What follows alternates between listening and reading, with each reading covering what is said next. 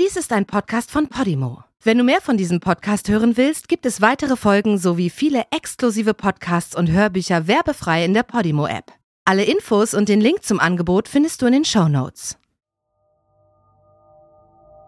Die Jagd auf die schwarze Witwe. Auf dem verpixelten Farbfoto, das auf dem Cover der dänischen Boulevardzeitung Extrabladet abgedruckt worden war, war eine kleine, leicht gekrümmt stehende Frau mit schwarzer Daunenjacke zu sehen.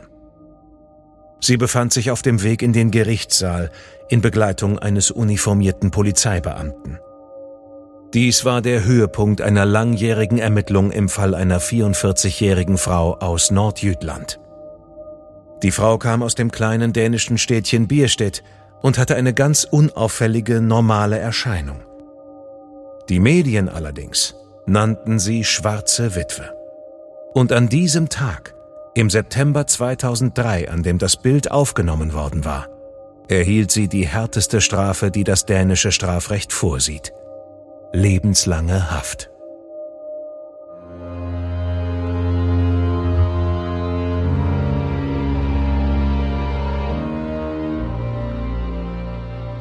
Du hörst Morden im Norden eine Podcast-Serie über einige der aufsehenerregendsten Mordfälle Skandinaviens. Alle Fälle beruhen auf wahren Begebenheiten, recherchiert und nacherzählt von Janne Agard. Die hier dargestellten Abläufe basieren auf der Berichterstattung unterschiedlicher Medien zum Tathergang. Einige Details wurden ausgelassen. Von der Beurteilung des Verbrechens und des Täters sehen wir ab weil ein Urteil bereits durch die Justiz gesprochen wurde. Bedenke bitte, dass einige der hier geschilderten Details starke emotionale Reaktionen hervorrufen können. Besonders deshalb, weil es sich um das Leben und den Tod von echten Menschen handelt. Der 35-jährige Vater zweier Kinder und ehemaliger Soldat Carsten Christensen hielt sich an den Weihnachtstagen im Jahr 1992 allein in seinem Haus in Bierstedt auf. Und obwohl Weihnachten auch das Fest der Liebe genannt wird, war es für Carsten eine schwere Zeit. Erst sechs Monate zuvor hatte er sich von der Mutter der Mädchen getrennt und es war alles andere als einfach, eine Vereinbarung darüber zu treffen, wo ihre Töchter Weihnachten verbringen sollten. Am späten Abend ging Carsten, der in dem leeren Haus ganz allein war, ins Bett. Doch gegen drei Uhr nachts wurde er abrupt geweckt von einer Person, die sich auf ihn stürzte und anfing mit geballten Fäusten, die in Lederhandschuhen steckten, auf ihn einzuschlagen. Carsten wehrte sich so gut er konnte. Der Angreifer geriet in Panik, rannte in die Küche und griff sich ein Grillmesser aus der Schublade. Ins Schlafzimmer zurückgekehrt, setzte er, mit dem Messer bewaffnet, den Angriff auf Carsten fort und stach mehr als 20 Mal auf ihn ein, bis er schließlich das Messer in Carstens Hals stach und es dort stecken ließ. Auf dem Weg aus dem Haus drehte sich der Mörder um. Er ging ins Schlafzimmer zurück, zündete einen Stapel Zeitungen an, bevor er das Haus verließ und die Tür von außen abschloss. Als die Feuerwehr eintraf, um den schnell entstandenen Brand im Einfamilienhaus zu löschen, fanden sie die übel zugerichtete Leiche des fast nackten Carsten Christensen im Flur neben der Haustür. Trotz der Schläge und der zahlreichen Stichwunden ließen die bei der anschließenden Obduktion in der Lunge gefundenen Rußpartikel den Schluss zu, dass Carsten noch lebte, als das Feuer ausgebrochen war. Als Todesursache wurde eine Kombination aus Flammen, stumpfer Gewalt und Blutverlust durch die Messerstiche angegeben. Carsten hatte gerade erst nach mehreren Jahren mit Rückenproblemen den höchsten Satz der Berufsunfähigkeitsrente erhalten. Bis dahin hatte er wenige Kilometer von seinem Wohnort entfernt im Regiment der dänischen Leibgarde in Nöre Uttrup gearbeitet. Wenn es sein Rücken zuließ, spielte er Handball und Badminton. Vor der Scheidung von seiner Frau hatte sich das Paar in einem kleinen Vorort in der Nähe von Aalborg jede Woche zum Kartenspielen mit Freunden getroffen. Die beiden 13 und 15 Jahre alten Töchter Henriette und Marianne verloren an diesem Wintertag ihren Vater. und zur gleichen Zeit begann mit der Ermordung von Carsten eine zehn Jahre andauernde Ermittlungsjagd auf seinen Mörder. Eine Jagd, die dunkle Schatten über das Dorf, in dem Carsten mit seinen Töchtern wohnte, und über die gesamte Familie warf. Die mobile Sondereinheit der dänischen Polizei wurde dazu gerufen, um die Polizei in Aalborg zu unterstützen. Carsten war als ruhige Person bekannt und wurde von seinen ehemaligen Kollegen, Freunden und der Familie sehr geschätzt. Das Motiv für die gewaltsame Ermordung war daher völlig unklar. Carsten und seine Frau Bente hatten sich vor ungefähr einem halben Jahr voneinander getrennt und die Trennungspapiere waren bei der verantwortlichen Behörde eingereicht worden. Das Sorgerecht für die beiden Teenager-Mädchen wurde vorläufig an Bente übertragen. Keiner der Ehepartner war in finanziellen Schwierigkeiten, besonders nicht Bente, die von ihrem gut situierten Vater finanzielle Unterstützung erhielt. Gerüchte machten in der Stadt die Runde und zusammen mit der Polizei von Aalborg leitete die Sondereinheit umfangreiche Ermittlungen ein, an der viele Polizisten beteiligt waren. Es wurden mehr als 1500 Verhöre geführt. Der Kreis der Verdächtigen erweiterte sich von Tag zu Tag und jeder wurde als möglicher Täter eingestuft. Von Carstens Schwiegervater bis zu seinem großen Bruder, von der Freundin der ältesten Tochter über den örtlichen Einbrecher bis zum Großstadtjunkie. Und natürlich wurde auch Carstens Ex-Frau, die 33-jährige Bente, und ihr neuer Freund, der Zimmermannslehrling Jon Pedersen, verdächtigt.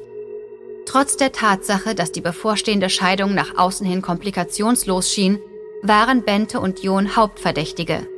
Besonders wegen eines heftigen Streits zwischen ihnen und Carsten einige Tage vor dem Mord. Hierbei hatte Carsten gedroht, das Sorgerecht für das jüngste der Mädchen zu beantragen. Bente war eine Frau von kleiner und schmaler Statur, weshalb die Polizei bezweifelte, dass sie stark genug sei, um ein derart brutales Verbrechen begehen zu können. Bei den Vernehmungen ihres Freundes, dem erst 19-jährigen John, zeigte der sich als selbstbewusster, aber nur mäßig begabter junger Mann, der einen sanftmütigen Eindruck machte. In den darauffolgenden Monaten versuchte die Polizei, Telefonanrufe von Bentes Haus in Bierstedt abzuhören.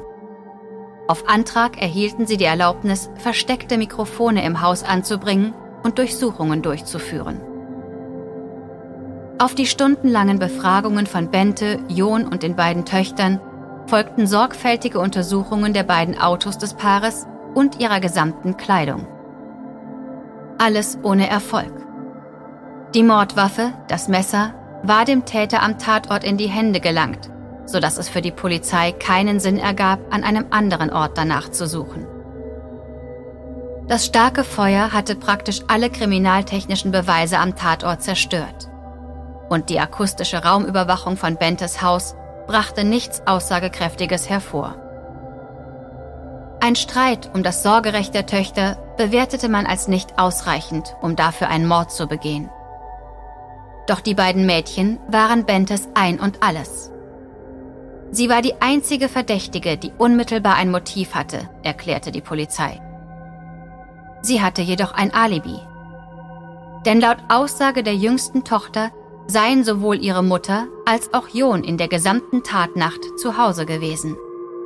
Als man einige Wochen später die Beerdigung abhielt, deren Termin geheim gehalten wurde, hatte die Polizei die Ansgar-Kirche und den Alminde-Friedhof in Aalborg großräumig mit Wachen abgeriegelt.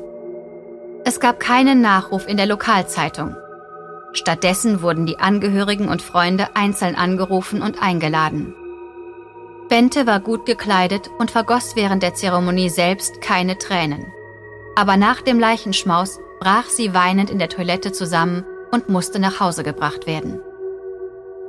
Aus Wochen wurden Monate, aus Monaten wurden Jahre. Die Sondereinheit kehrte nach Kopenhagen zurück, während die örtliche Kriminalpolizei mit der Suche nach dem Mörder weitermachte. Vernehmungen von Freunden, Familie und Bekannten brachten eine Menge an Geheimnissen der einst so tadellos erscheinenden Familie zutage. Die ganze Stadt war voller Klatsch und Tratsch. Es wurden Beschuldigungen über Inzest, Gewalt, Vergewaltigung und Sexorgien hervorgeholt. Eine wahre Büchse der Pandora mit Unannehmlichkeiten war geöffnet worden. Und Bentes eigene Wahrnehmung ihrer Familie als klassische Kernfamilie erwies sich als nicht ganz der Wahrheit entsprechend. Doch erst zehn Jahre nach der Tat gelingt es der Polizei, stichhaltige Beweise gegen Bente zu sichern. Die Munition dafür liefert sie selbst. Als sie an einem heißen Tag im Juni 2002 auf den Ex-Freund ihrer jüngsten Tochter Dan Jensen in seinem Treppenhaus trifft. Dan und die inzwischen 23-jährige Henriette waren zu diesem Zeitpunkt schon seit mehreren Jahren zusammen gewesen und hatten ein gemeinsames Kind bekommen. Aber aus irgendeinem Grund hatte Dan ein Problem mit der Nähe, die es zwischen seiner Freundin und ihrer Mutter Bente gab.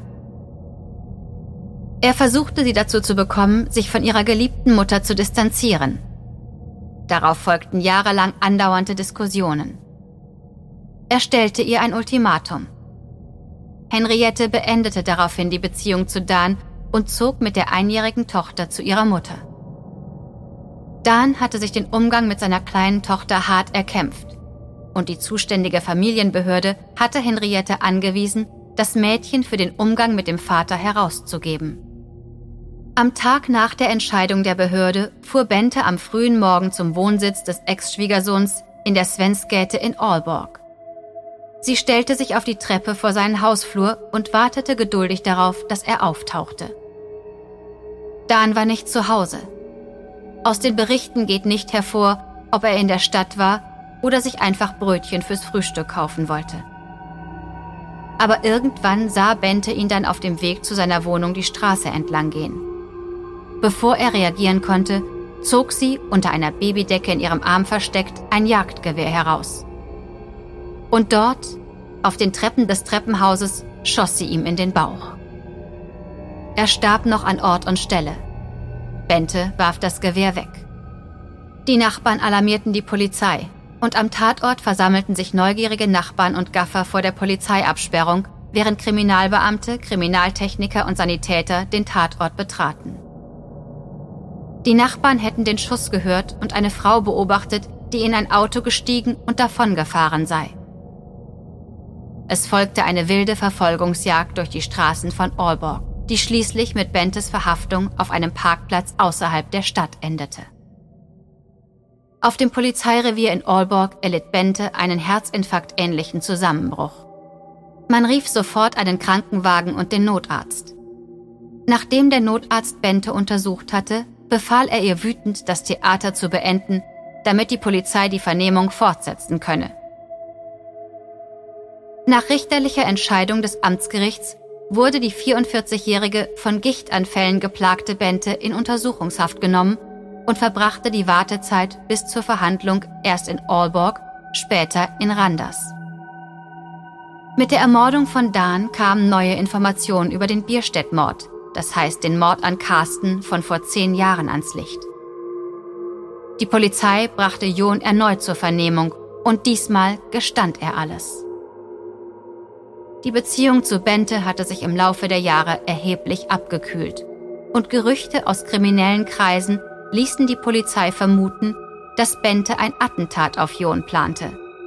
Neben den Gerüchten gab es Aufnahmen von Bente, die versuchte, im Ausland einen Auftragsmörder zu engagieren. Wenn John verschwand, gäbe es niemanden mehr, der wegen der Ermordung von Carsten gegen sie aussagen könne. Folgte man dieser Theorie der Polizei, wäre es für Bente sinnvoll, auch den ehemaligen Schwiegersohn loszuwerden. Denn Dan hatte gehört, wie Henriette Einzelheiten über den Mord an Carsten erzählt hatte. Nachdem also sowohl John als auch Dan aus dem Weg geräumt wären, würde man Bente nicht mehr mit dem Mordfall in Verbindung bringen können. Im September stand Bente dann zusammen mit ihrem ehemaligen Geliebten John vor Gericht angeklagt wegen des Mordes an Carsten und wegen des Mordes an ihrem ehemaligen Schwiegersohn Dan. Hinzu kam die Anklage für den versuchten Mord an John, weil Bente der Anklageschrift zufolge einen in Deutschland wohnhaften libanesischen Auftragsmörder angeheuert hatte, um John gegen die Bezahlung von 50.000 dänischen Kronen, etwa 6.700 Euro, töten zu lassen.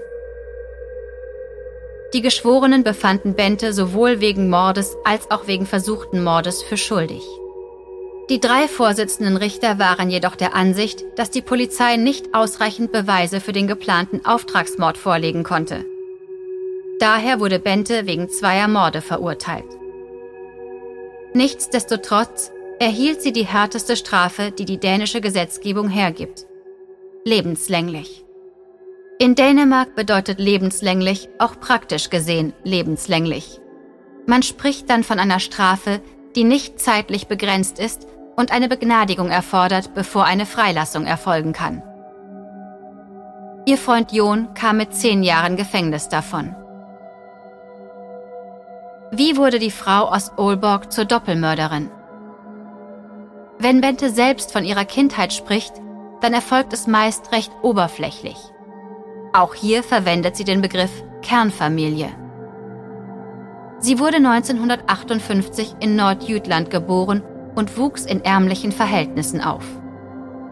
Ihr Vater war fleißig und zeitweise sehr streng, während ihre Mutter ein mildes Gemüt hatte und eine enge Beziehung zu Bente pflegte. Für Bentes Bruder lief es, im Gegensatz zu Bente, nicht so gut. Sie war fleißig und gehörte in der Schule immer zu den besseren Schülern. Als 17-Jährige arbeitete sie in einer Imbissbude und lernte durch einige Schulkameraden den ein Jahr älteren Carsten kennen. Nach nur einigen Monaten wurde sie schwanger und fünf Monate vor der Geburt von Marianne 1976 heiratete das Paar und zog nach Südjütland, wo Carsten seinen Wehrdienst absolvierte. Der dunkelhaarige Carsten und die blonde Bente gaben nach außen ein gutes Team. Sie waren beide zurückhaltend und trafen sich gelegentlich mit befreundeten Pärchen, darunter Carstens Bruder und seine Frau. Bente war Hausfrau und brachte fast zwei Jahre nach der Geburt von Marianne Henriette zur Welt. Sie blieb zu Hause, bis die Mädchen in die Schule kamen Ihre beiden Lieblinge waren zu keiner Zeit in der Krippe, im Kindergarten oder in der Kita. Das Soldatenleben passte gut zu Carsten. Er wurde in die königliche Leibgarde befördert, was der Familie 1977 die Möglichkeit gab, in die Heimatstadt Olborg zurückzukehren. Bentes Eltern besuchten sie oft in ihrem Haus in Bierstedt, etwas außerhalb von Olborg.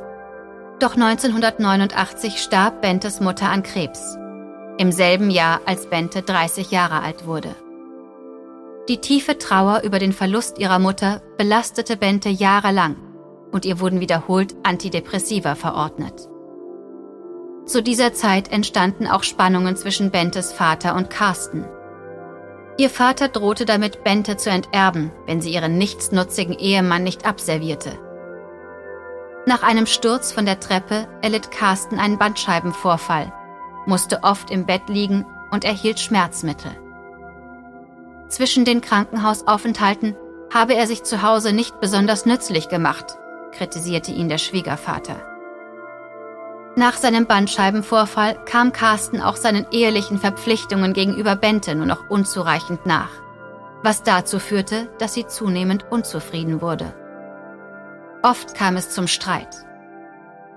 Während eines Campingurlaubs 1992 mit einigen Freunden sowie den Töchtern Marianne und Henriette und deren Freund eskalierte es dann. Das Paar wechselte kaum mehr ein Wort und die gedrückte Stimmung führte zu einem nächtlichen Handgemenge, was Carsten veranlasste, im benachbarten Zelt Zuflucht zu suchen. Carsten sei eifersüchtig, sagte Bente. Und während eines Streites nannte Carsten seine Frau lesbisch. Im August 1992 trennten sie sich. Bereits zu dieser Zeit hatte Bente ein Auge auf den Bekannten der ältesten Tochter geworfen, den damals 18-jährigen John, der oft mit seinen Freunden bei der Familie zu Besuch war. Als Carsten mit seinen Rückenschmerzen im Krankenhaus lag, war John einer Einladung in das Haus der Familie gefolgt und stieß auf eine leicht angetrunkene Bente, die ihn anflirtete. Sie tanzte mit ihm und begann ihn zu küssen. Nach Jons Beschreibungen waren sie sich eines Nachts einig geworden, dass sie ein Liebespaar wären. Weil der unerfahrene und naive Zimmermannslehrling ein schlechtes Gewissen hatte, verzichtete er auf Liebesbesuche, bis Carsten aus dem Haus der Familie ausgezogen war. Im Dezember zogen Jon und Bente in ein neues Haus am Stationswei in Bierstedt, wo das Paar auf einem Schlafsofa im Wohnzimmer schlief, während die Töchter jeweils ihr eigenes Zimmer hatten. Die älteste Tochter hielt sich immer öfter bei ihrem Freund auf, während die jüngste miterleben musste, wie der sexuelle Appetit der Mutter und die Kontrolle über ihren jungen Liebhaber stetig zunahm. Die meisten Paare im Freundeskreis distanzierten sich von Bente. Ihr Verhalten wurde zunehmend exzentrisch und dominant. Am liebsten war es ihr, wenn die Töchter und der Liebhaber in Reichweite waren. War dies nicht der Fall, waren sie über das Handy in Kontakt. Bentes Bekannte beschrieben sie als dominant, kontrollierend und manipulativ. In einer Sache schienen sich jedoch alle einig zu sein. Bente liebte ihre Töchter und ihr Enkelkind mehr als alles auf dieser Welt. Bentes älteste Tochter Marianne hatte die Verbindung zu ihrer Mutter abgebrochen, während die jüngste sie oft in der Haft besuchte. Es war auch die jüngste Tochter, die Bente und John für die Nacht des Mordes ein Alibi gegeben hatte – ein Alibi, das das Gericht später nicht akzeptierte. Den Rechtspsychologen zufolge war Bente durchschnittlich intelligent, hatte aber Persönlichkeitsstörungen, die teilweise abweichende und selbstzerstörerische Züge trugen, die dazu führten, dass sie oft die Verantwortung und Schuld von sich wies, um stattdessen ihr Umfeld zu belangen. Die Polizeibeamten beschrieben sie als gewieft oder bauernschlau, eine unglaubliche Lügnerin und beeindruckende Schauspielerin. In ihrer Heimatstadt sei sie beliebt gewesen. Eine eher zurückgezogene Frau mit wechselnden Arbeitsplätzen, wenigen Freundinnen und einer äußerst engen Beziehung zu ihren Kindern. Sie sei gut zu ihren Freunden, hilfsbereit und nett, doch weder offen noch vertrauensvoll. Sie war beschämt über den verkorksten Bruder mit dem Spitznamen Dimsen, der obdachlos wurde und sich zu Tode soff. Nach dem Urteil des Landgerichts von 2003 legte Bente Berufung gegen die lebenslange Haftstrafe ein. Körperlich war sie gezeichnet. Nach der langen Inhaftierung litt sie an schmerzhafter Arthritis. Es war nicht das erste Mal, dass in Dänemark eine lebenslange Haftstrafe für zwei Morde verhängt wurde. Meistens jedoch handelte es sich dabei um organisiertes Verbrechen oder Raubmord und der oberste Gerichtshof stimmte Bentes Verteidiger zu. Ihre Haftstrafe wurde auf 16 Jahre verkürzt und ermöglichte Bente nun das Recht auf Aussetzung der Freiheitsstrafe zur Bewährung nach nur elf Jahren.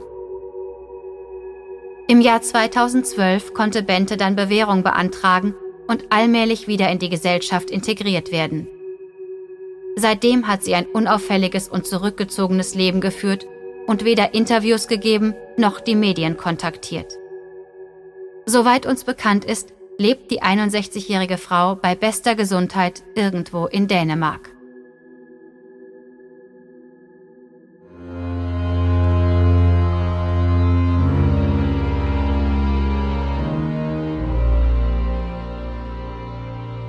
Die deutsche Fassung der Serie Morden im Norden ist eine Produktion der Fritzton GmbH im Auftrag von Podimo. Übersetzung Nadine Bär. Überarbeitung und Regie Peter Minges. Gesprochen haben Marike Oeffinger und ich, Sascha Rotermund. Aufnahme und Nachbearbeitung Christopher Kropp und Niklas Schipstadt. Projektleiter Lennart Bohn.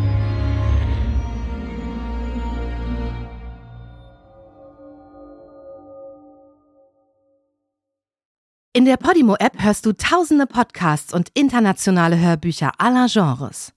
Dabei erhältst du personalisierte Empfehlungen und kannst deine Lieblingsinhalte auch offline hören. Ganz egal, ob zu Hause, in der Bahn oder beim Spazierengehen. Lass dich mit Podimo von spannenden Geschichten in den Bann ziehen, lerne etwas Neues oder hol dir Tipps für dein Familienleben.